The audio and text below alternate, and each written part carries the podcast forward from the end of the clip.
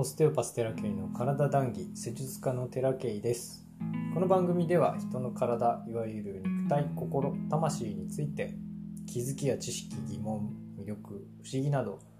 幅広く談義しています。めちゃくちゃ時間かかりましたがようやく今回話す内容がちょっとまとまったので、えー、話をしているんですけれどもおそらく今日は聞く人が聞けば本当にわけわかんない話になりそう。でも、まあ、理解できる人は理解できるであろう感覚的かつ専門的な話をねしていきたいと思っております。基本的には施術家さん向けヒーラーさん向け、えー、オステオパスの方向けの話になりそうなんですけど、うんと、結果的に患者さんクライアントさんにも同じようなことが適用できるのではないかなと思うので、えー、今回の話はですね頭で考えるとマジで理解できませんそんな内容なのでどうぞね、えー、ハートを開いてという表現をしますけれどもぜひね、えー、オープンハートで聞いていただければなと思います。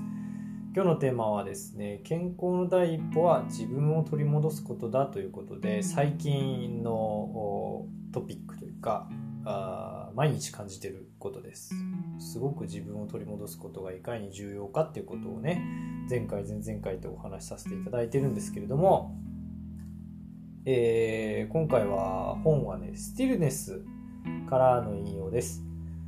えっ、ー、と、非二元性、えー、善か悪かっていうのが二元論ですけど、それがない状態。まあ、愛は非二元的なものだというふうに、えー、表現しますが、それをどのように患者に当てはめるかっていう項があるんですね。えー、ちょっと引用します。患者の役に立ちたいなら、まず自分自身を成長させる責任がある。何と言っても自分が深くリラックスできないなら患者にどうしてそれができるだろう私が聞く最もポピュラーな質問の一つがここからわけわかりません。私はセッション中何もしていないのにどうして患者は私を必要としているのかである。患者は施術者が何もできないから施術者を必要としているのだ。もうね。何を言っとんじゃんっていう世界ですけど、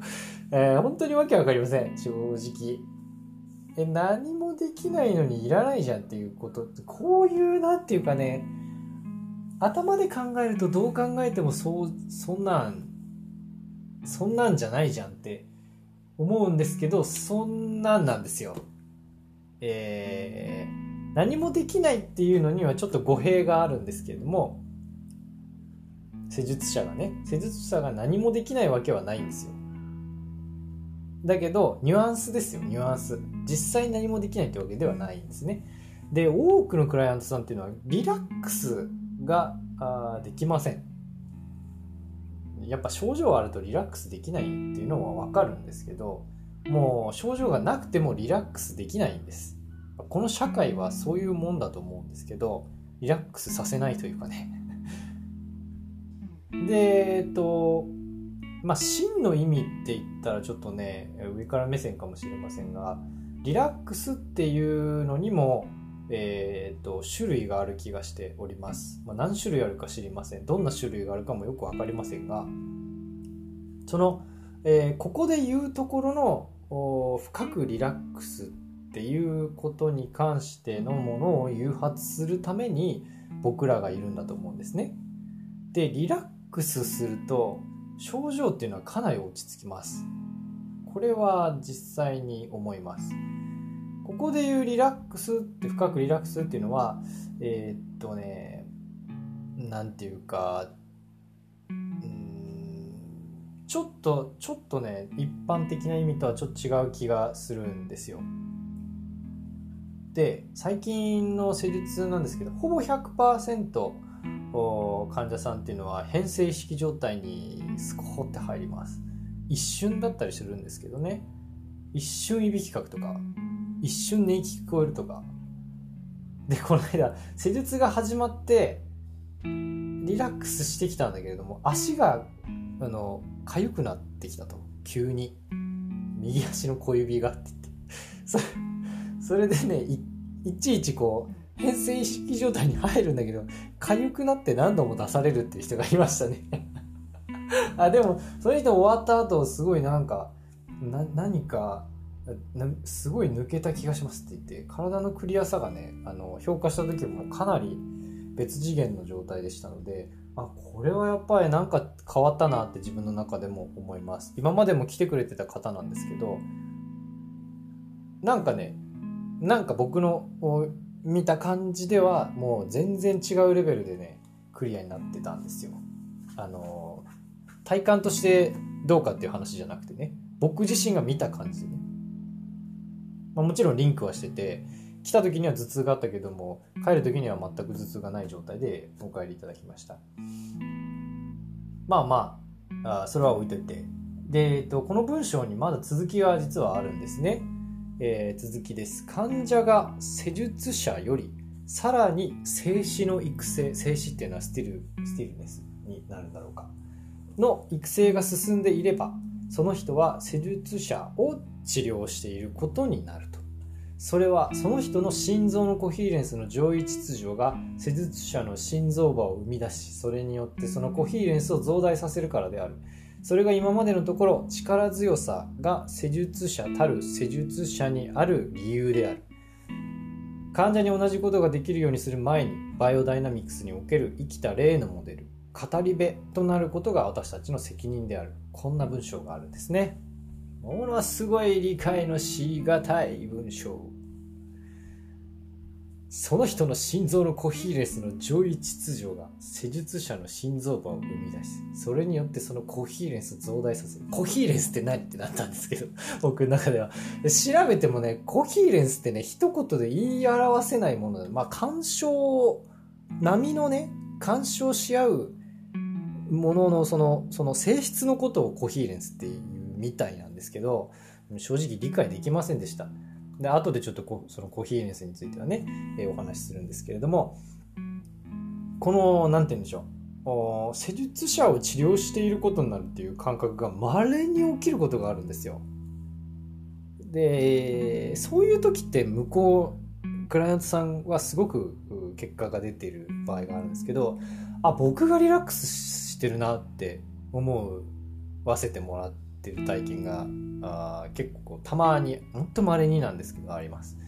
とてもありがたいですそういう時ってね。なんかね以前にも話したんですけどクライアントさんからエネルギーを頂いているように感じていたんですけどなんかエネルギーとも違うっぽい。えー、まあもらってるっていうふうには表現すればそうなのかもしれないけどこの理論からするとまあ波長がねそっちに引っ張られてるっていうか完全に僕が変えられてる状態になってるわけなんですよ。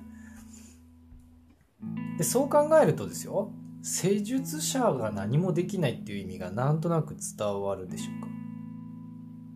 結果としてそのことを成し遂げてる、えー、癒しというものが起きているのはじゃあ何が起こしてるのかっていったら変性意識状態に入っているその状態が自然が作業中だということなんですよ。うん。だから僕らっていうのはあそ自然っていうのはまあ創造主であったりするんですけれどもそういうこう大きな何かあ抗いがたいものというか自然の流れっていうのも一つなんですけど僕らがしてるっていうふうには言えないんですね。事実ね。だから実際何もできないんですよ。僕らっていうのは。そっから先は。だけどそれまでのに入るまでに僕らがいないとその現象っていうのは成立しないという意味では施術者は必要だってことになるんですよね。難しいですよねこういうなんていうかやり取りやり取りっていうかなんか言葉の言葉ではそういうしかないんですよ。だけど拾うのはニュアンスだったり感覚だったりするので結構理解しがたい人はたくさんいると思うんですよね。でえーと、この文章の中にある静止の育成って何ですかって思うんですけどここがね、えーと、僕が今まで来た本読んできた本を統合するに、えーと、とにかく自分になることなんじゃないかなと思うんですよね。自分になることにって言ってもじゃああこれが自分になっていることですっていう完成形がないので、うんと、僕はあるそういう感覚には陥りましたけどまだきっと完全に自分な状態っていうことではない。こっからまた、えーと、いろんな経験を積み重ねていってまた自分っていうものが出来上がると思うんであ自分だったなって感じるのは死ぬ間際だと思うんですよ。自分になったなってあこれが自分なんだって感じるのって死ぬ間際だと思うんですね。本当に感じるのは。だけど今この時点であ自分ってこういうもんだよねっていうふうにようやく何て言うか感覚的に理解できてもう何て言うかまるっと自分っていうふうにまずはなったっていうかそこから積み重ねていくものがあると思うんですけどそれが静止の育成ってことだと思うんですね。スティルネスの育成ということだと思うんですよ。でえー、っと変性意識状態ってねリラックスイコール変性意識状態だと思うんですけど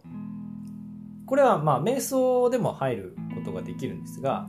えー、とフロム先生もね、えー、実は瞑想状態に対して内面的な自由と独立がなければ実現できない魂の活動であるというふうに言っているんですよ。前にお伝えしましたけれども。あ内面的な自由と独立っていうことはまず第一歩として、本来の自分になることなんじゃないかなっていうふうに僕は理解しております。だから施術者自身がもちろん方法論っていうものを身につけて自分実力というものを上げていくのはもちろんそうなんですけど本当になんだ自然に身を任せる自然があとはやってくれるっていうことになるためにはあの自分を取り戻している必要があるんだと僕は思うんですね。これ流れとしていけてる？うんうん。ほいで、えっと、僕がね尊敬するあるオステオパスの先生から心得の一つとオステオパスの心得の一つとして平穏であれと。いうのがあるんですよ。平穏じゃないなって自分ずっと思ってたんですよ。毎日波があったんでね。長らく平穏の意味が分かんなかった僕なんですけどようやく平穏の意味が分かったのは6月からです。本当に自分自身を取り戻した瞬間から平穏な毎日。ただ1週間しか経ってませんしで平穏ってね、えー、感情的に波立たないってことじゃないんですよ。イライラしないとかじゃあ毎日ハッピーかってそういう状態じゃないんですよ。イライラもするし不満も出るし。だけどそこに抵抗したりとかあ自分ダメな自分イライラしてるわみたいなんじゃなくて何ていうか本当に抵抗がないんですよ。だからそういう感情にすら執着がない状態。だから自然に流れてる状態だから元に戻るんでね感情っていうのはね。すぐにスンとなるしじゃあ言いたいことを言えちゃうしやること分かっちゃうんでそういう意味でとても平穏なんですよ。でそうなってからなんか不思議とその施術のアイデアが出てきたりとかあ結果が出てきたりとかしてきたんですね。だから平穏ってあの言葉で理解するもんじゃないですよ。感覚で理解するもんです。でえー、っとさっき言ったね。心臓のコヒーレンスの上位秩序が施術者の心臓場を生み出しそれによってそのコヒーレンスが増大させるからであるというのは、えー、とこれに関しては、えー、意味を追いかけるとね情報量がものすごい膨大になるんで、より健康的な周波数を持った人の方に合ってくるっていうのがこの意味だと思うんですよだからとにかく平穏な状態自分を取り戻した状態っていうのに自分施術者がなってないと成し得ない反応ということになるんですね。だこれをギュギュッと要約するとですよ今までこうやってバーッ喋ってきたことをギュギュッと要約するとクライアントさんも施術者自身も健康になるためにはまず自分を取り戻す必要があるんだということになるんじゃないかなって思うんです。でじゃあこれって別に誰かの助けがいるんかって僕は必要だ短期間でねギューって、えー、やったので僕には必要だったんですけど実はおそらく自分でできることだと思います気づく人は気づいている人は。でじゃあそのプロセスっていうものを短くするために僕らがいたりそのプロセスにまず入るっていうことのために僕らがいるんだと思うんですけどね。でちょっとさっき言ったようにあの自然僕らが治してるんじゃなくて自然が治してるっていうふうにオステオパスは言うんですよ。えー、っと見つけてとと調整してあとは様子を見ろみたいなっていうのがあるんですけど様子を見るっていうのは要は自然に任せるというか自然が治してくれるよっていうその感覚っていうのもようやく実感しましたここに来て。あの